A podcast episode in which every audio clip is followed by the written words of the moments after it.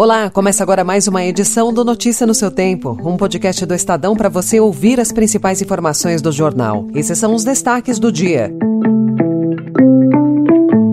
Para 70% do mercado, o Copom deve cortar Selic em 0,25 ponto percentual. Nova invasão de unidade da Embrapa pelo MST pressiona Planalto e o início das novas regras para as compras de importados. Hoje é terça-feira, 1 de agosto de 2023.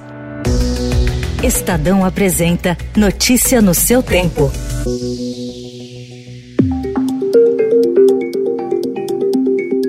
Em reunião hoje e amanhã, o Comitê de Política Monetária do Banco Central deve iniciar o ciclo de cortes dos juros básicos da economia. Após um ano com a Selic estacionada em 13,75%, a expectativa é de queda de 0,25 ou meio ponto percentual. Se já houve divergência no Copom no encontro de junho, a chegada de dois diretores indicados pelo Planalto, Gabriel Galípolo e Ailton Aquino, tende a reforçar o discernimento consenso. Se confirmada, a redução da taxa ocorrerá três anos depois do último movimento de queda. Pesquisa do Projeções Broadcast do Estadão aponta a aposta unânime de corte da Selic entre as 88 instituições financeiras consultadas, das quais 70% esperam um recuo de 0,25 ponto e 26 projetam uma baixa de meio ponto.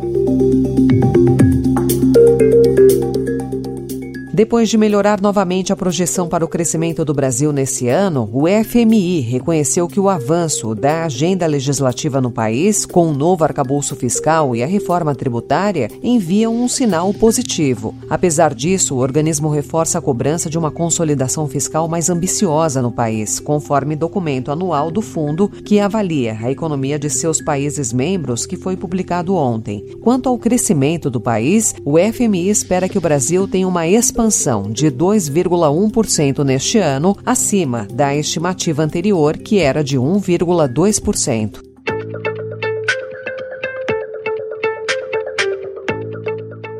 O plano da Receita Federal para combater a sonegação em compras de sites internacionais entra em vigor hoje. Batizado de Remessa Conforme, o programa prevê a adesão voluntária das varejistas, que incluem as asiáticas Shein, Shopee e AliExpress. Os sites que aderirem às normas serão obrigados a cobrar os tributos de forma antecipada, no momento em que o produto for adquirido. Em troca, terão isenção do imposto de importação, que é federal e tem alíquota de 60% nas compras de até 50 dólares. Atualmente, essa isenção só é válida para o envio de remessas entre pessoas físicas. O benefício, porém, não se estenderá ao ICMS, que é estadual e terá alíquota padrão de 17%. Uma instrução normativa publicada ontem pelo Ministério da Gestão substitui o controle de ponto dos servidores civis federais por um monitoramento de entrega de resultados. A norma também dita novas regras para o trabalho remoto na administração pública federal. Servidores de ministérios, autarquias e órgãos vinculados são alvo da norma. Sem o controle de ponto, esses servidores poderão ser requisitados para o modelo de trabalho presencial, remoto ou híbrido, a depender do gestor e das atividades de cada órgão. Hoje, segundo estimativas do Ministério da Gestão, 5% do funcionalismo federal está sob o trabalho remoto.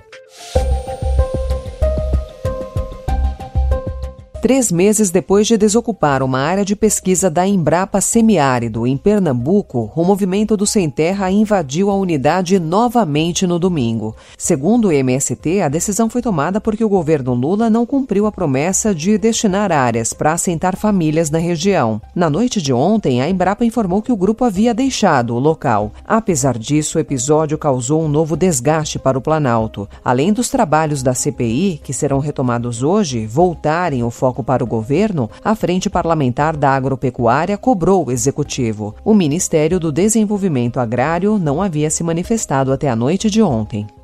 Notícia no seu tempo. As principais notícias do dia no jornal O Estado de São Paulo.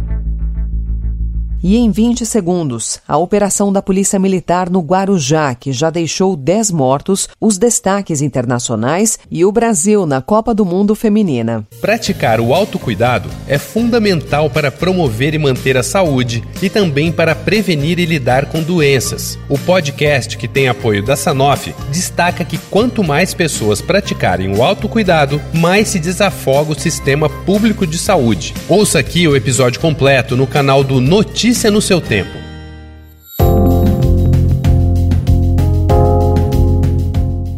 Arábia Saudita anunciou ontem que no fim de semana será anfitriã de uma nova rodada de negociação de paz sobre a guerra na Ucrânia. O Brasil foi convidado, segundo confirmou uma fonte do Ministério das Relações Exteriores ao Estadão. De acordo com o New York Times, citando três diplomatas sauditas, Estados Unidos, China, Índia e alguns países da Europa também foram incluídos em uma lista de 30 convidados, embora não tenha ficado claro quem compareceria ao encontro. O Itamaraty pretende enviar um representante às negociações, mas ainda não há detalhes de quem deve compor a delegação.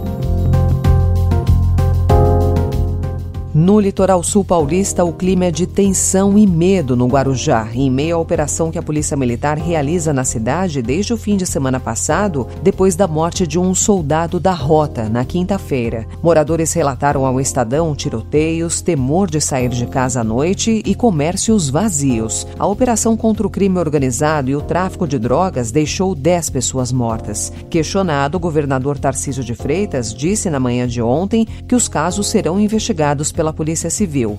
Tá, cada ocorrência é investigada. Não há ocorrência que não seja investigada. Então, nós temos a presença da Polícia Civil, todas as ocorrências vão ser investigadas. Agora, nós não podemos permitir que a população seja usada e não podemos permitir, nós não podemos aí sucumbir às narrativas. A operação continuará por pelo menos 30 dias. Na capital paulista, a Prefeitura planeja incluir a Avenida São João no programa Ruas Abertas, deixando um trecho exclusivo para ciclistas e pedestres aos fins de semana e feriados. De acordo com um estudo preliminar realizado por técnicos do município, a medida tem potencial para estimular o turismo e o comércio. A Prefeitura afirma que moradores e comerciantes do entorno já se mostraram favoráveis e uma audiência pública deveria discutir o tema ontem.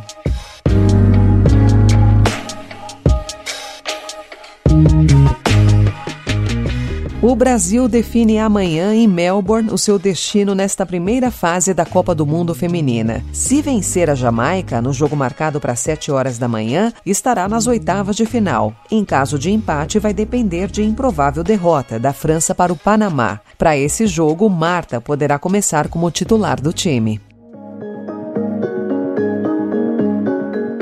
Essa foi mais uma edição do Notícia no seu tempo, com a apresentação e roteiro de Alessandra Romano, produção e finalização de Felipe Caldo. O editor de núcleo de áudio é Emanuel Bonfim. Obrigada pela sua escuta até aqui e até amanhã.